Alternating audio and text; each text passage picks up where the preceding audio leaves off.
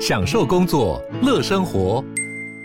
就算不在办公室，也能从容应对线上会议。HP Dragonfly 透过专业的 HP Presence 设计，内建降噪及会议快速键，搭配清晰的 Bang & Olufsen 音效，增强音讯及视讯功能。HP Dragonfly 顶级商务笔电，采用 Windows 11专业版，让您在会议中享有最佳的视觉和听觉品质。小暖。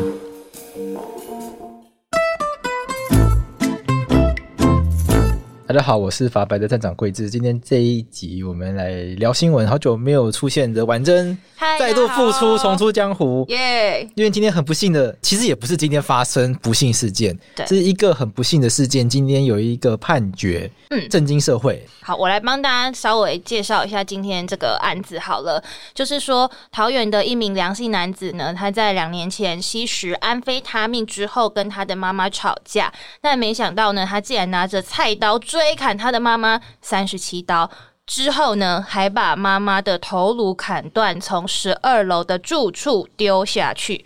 那这个案子呢，在一审的时候是重判了无期徒刑，但是呢，二审宣判却是认定他因为吸毒失去行为能力的辨识能力，所以呢就改判了无罪。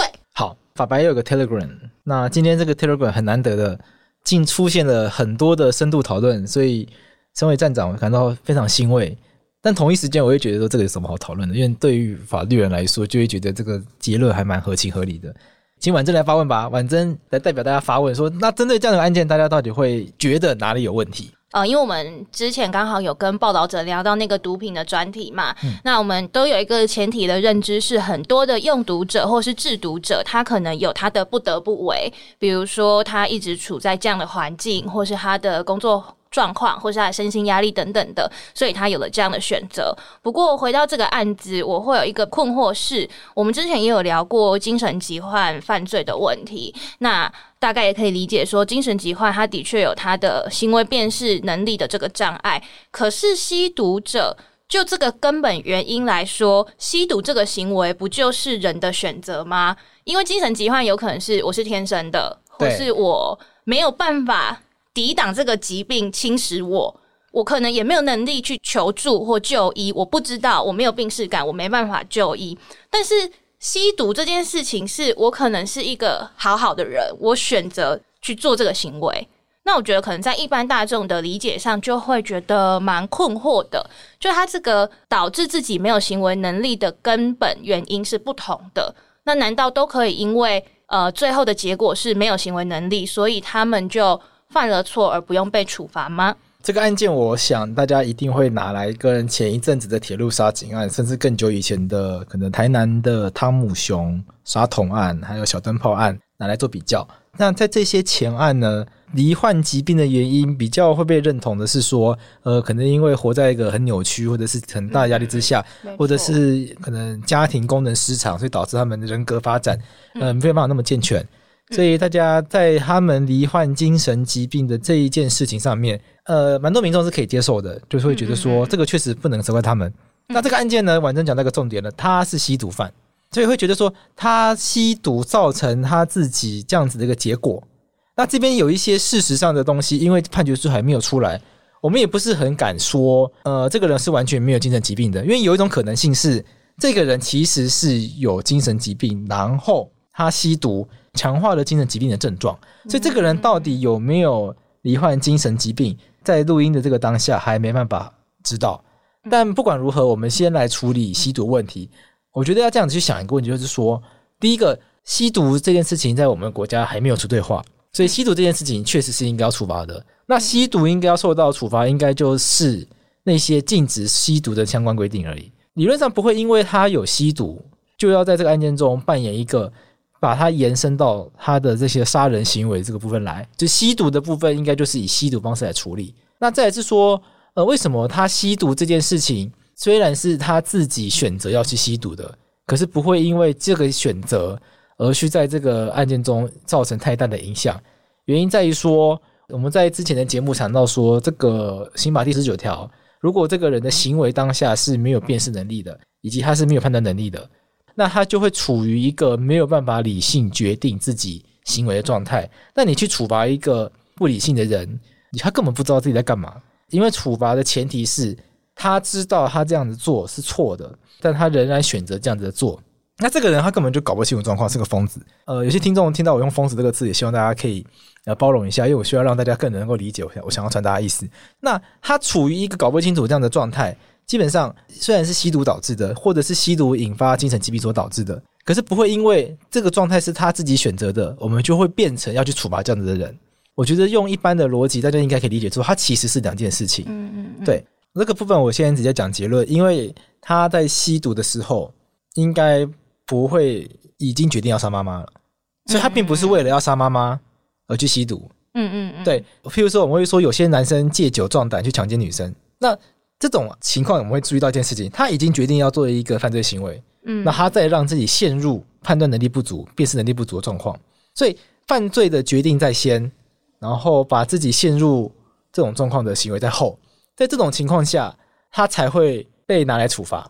在这个案件中，我们看了一些目前有一些很很粗略的事实，包括他自己说他自己其实没有想妈妈吗？他对这件事情他自己也很后悔吗？我不知道他在法庭上有没有表达悔意，但是至少他的姐姐在法律上是帮他求情的。然后再加上社区的一些邻居跟警卫看新闻报道，应该是有出庭作证，然后可能应该有出庭作证说他跟妈妈平常相处是融洽的，至少感觉不出来会到要去杀妈妈，可能连一些犯罪动机都讲不太出来。嗯，那在这种情况下。可能就没办法说服法官说，这个人会为了要杀妈妈跑去吸毒，然后让自己陷入一个没有办法判断自己行为对错状况后来去壮胆。所以他吸毒是为了壮胆这件事情，我想在这个法庭里面是没有办法证明的。对，这个我可以理解，但是就是说我我我个人的立场是理解这样子的逻辑没有错。可是我想要提出一个问题，就是说，如果他今天就是一个用毒者，然后。他也的确在某些状态下产生了做坏事的念头。如果这么复杂的情况怎么办？比如说他，他今天因为呃施用毒品而而没有行为能力或意识不清之类的，那不可能。我一天二十四小时或一个月三十天永远意识不清吧？就是他总是还是会有可以去思考、可以去做其他事情的时候。他的确有了这样子的念头。但是他可能一个月里面有二十八天都是处于意识不清的状况，然后他就是在剩下那两天想了这件事情之后，他二十八天的某一天就做了这件事，那这样怎么办？如果是这种状况，而且可以证明的话，我觉得那这种案件可能就会不一样的结果。我们可以透过一些客观上的证据，嗯嗯，包括传唤一些证人出来证明他跟被害者之间平日相处的状况其实非常不融洽，找到一些物证去证明说，其实他确实会有一些杀人动机。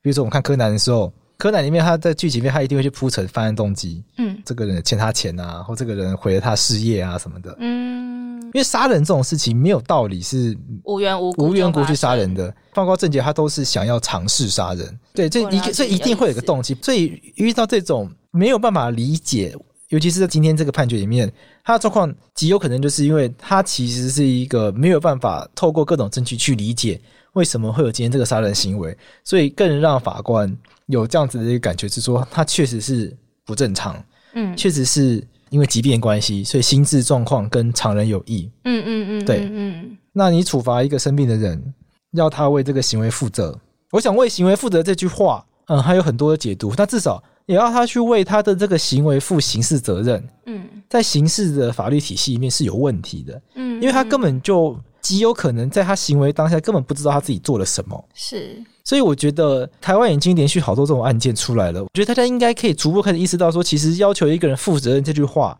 它可以有很多的意涵。嗯，嗯，这个人在刑事法律体系里面没有办法负责任，那其实我觉得不代表他不能够负起其他种类的责任。嗯，那其实有时候这种道德的压力也是一种责任。嗯嗯，那这个人恢复清醒之后，法院是将他责付卫生局，那要求桃园市卫生局。要来去针对他毒瘾的情况做后续的追踪跟治疗，在这样子的情况里面，某种程度上也有可能会失去一定程度的人身自由，那这也是负担起某种程度的责任。呃，法律上会有很多东西是逻辑上可以理解，可是情理上很难接受。那我觉得法律人被说冷血的原因，就是我们这边训练久了，嗯，我们就会很直觉说啊，法律就是这样规定的。这当然是法律人，包括我在内，也要去学习说如何让我们的这样子的一个法律论述能够听起来更有同理心，更有更有人性在里面。但是反过来说，对一般民众来说，其实也要思考说，如果大家期待这是一个法治社会的话，也必须要学的事情就是说，法律它它也有它无情跟残酷的一面。法律它无情残酷的地方是说，如果你今天真的就是做错事了，法律也不会随便的去宽恕你，他不能这样做。但如果今天这个人他确实按照法律的规定，他不能够得到这样子的处罚，那我们也不能够要求法律去做这件事情。好，那呃，就是说，应该可能包括我在内很多听众朋友，我们都在过去的很多讨论之中可以理解这样的状况，但的确，就像桂智说的，可能有一些感情上的感受。这个是需要去协调的部分。那另外，我还会有一个问题是比较司法层面的，就是说，因为这个案子今天是二审嘛，那一审的时候他是判无期徒刑，二审却是无罪。那这两个刑度，就是对我们一般人来说，当然是非常非常就是天差地远的差异，难免也会觉得说，诶，那这样子就是司法的判断真的是公正客观的吗？先不要说今天这个案子是比较特殊的状况，那如果是一般的。可能刑事案件，或者是我们所谓的冤案之类的，会不会有这种极端的差异？不一定是案件本身的关系，而是可能是法官他的判断标准不一样，或者是对于案件的理解会有很大的落差呢？这个状况它有好有坏，因为现在台湾的刑事诉讼法制度，一审判完之后呢，二审可以全部重来。有一种诉讼制度是一审判完之后呢，二审只能站在一审的基础上面前进。所以二审不能够随意推翻一审的事实，除非有一些很明显重大的理由。嗯，那这个有好有坏。后面这个当然就可以维持某种程度上的公正性、信赖性，因为不会随便被推翻。那也可以加强效率。但是它坏处就是说，如果一审真的有问题的话，呃，那个问题可能不是很严重，可是对当事人来说，小问题也是问题啊，他就没办法得到解决。嗯，因为法律不允许在二审处理这种小问题，所以有好有坏。所以我们目前的刑事诉讼法。选择的是在二审可以全部重来，就全部都可以重新认定。所以确实有一个民间俚语叫做“一审重判，二审轻判，三审触角面线”。嗯，在嘲笑这种司法判决一审、二审、三审之间的差异落差极大的情况。那我觉得这个给大家判断，那到底哪一种比较好？如果你今天是一般民众，一定觉得这搞什么东西啊？但是我们今天是那个被告，你一定很希望二审一定要可以全部重来啊。对，所以我觉得这个没有一定的好坏。嗯，那在这个案件中，为什么会有这么大的差别呢？因为在这个刑法第十九条里面，因为他如果是完全没有辨识能力的话，他是不处罚的，所以就是无罪。嗯，但如果他是因为他是有辨识能力，只是显著的降低，那他是可以减刑。所以一审是认为说，哦，他辨识能力还在，这是显著的降低，并不是完全没有辨识能力，是还 还剩一点点，但这一点点已经远低于常人，所以就减刑。那这个杀爸爸、杀妈妈，这个在法律上叫做杀害直系血亲、尊亲属。这个在我们国家里面是罚很重的，他要么就是死刑，要么就是无期徒刑。因为一般的杀人还可以判他往下退，就是十年以上。嗯嗯嗯。那这个杀爸爸、杀妈妈是一定要无期徒刑以上的。嗯。所以他们这个在一审的法官就是减刑，那就是从死刑降到无期徒刑。嗯嗯。那二审这个法官他们就是直接认定无罪。关键的差异应该就是在认为这个被告到底是完全没有辨识能力，还是还有一一点点辨识能力。嗯，这样差别而已，了解，就是认定上的问题。对，就是认定上的问题。那目前还没有看到判决书，嗯、但猜测可能是有几种状况。第一个是二审重新做了一次鉴定，然后新的鉴定报告认为应该要完全没有辨识能力。嗯，不然就是同一个鉴定报告，鉴定报告里面有一些用语是比较模糊的。嗯，所以一审法官跟二审法官看了鉴定报告后做了不同的解读。那目前不知道哪一种状况。嗯，了解。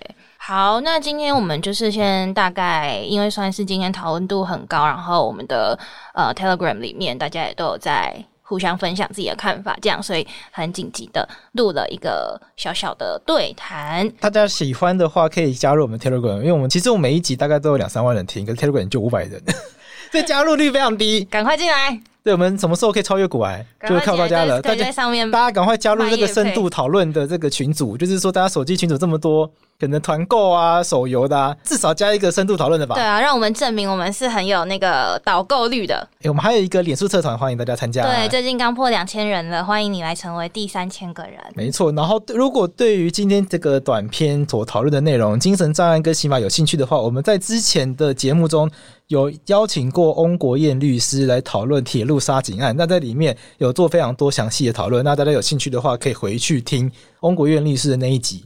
好，那最后呼吁大家，就是可以在各大收听平台，像是 Sound Apple 或是 Spotify，都可以帮我们按赞、订阅五颗星，因为我们最近名次一直直直落，对，已经快跌破二十名，真的是心里很紧张。如果这节目跌破三十名，我们就要收掉了。哎、欸，是这样吗？警告大家，要让大家，如果这个节目可以再重新回到前十名的话，我们就要有鸡排文吧。哈，你花钱呢，我没钱。那我们来想一下好了，然后下一集再宣布。哦、如果超过，大家留言给我。如果冲破前十名的话，我们就就怎么样这样子。好好好，大家留言哦，留言哈。譬如说杨贵志律师。就是免可能就巡回台湾免费法免费法律咨询哦，哇！其实这个好像，其实这个我昨天晚上有想有点想要做，就带着麦克风，然后到什么地方，然后就你来问问题，上山下海，然后就把录音起来，然后播给大家听。哦，好啦，但是大家留言好了，看说哪一种比较好，是是裸奔啊，还是鸡排啊？裸奔大家应该没有想要看，还是全国巡回？好，那我们就下次见喽，拜拜，拜拜。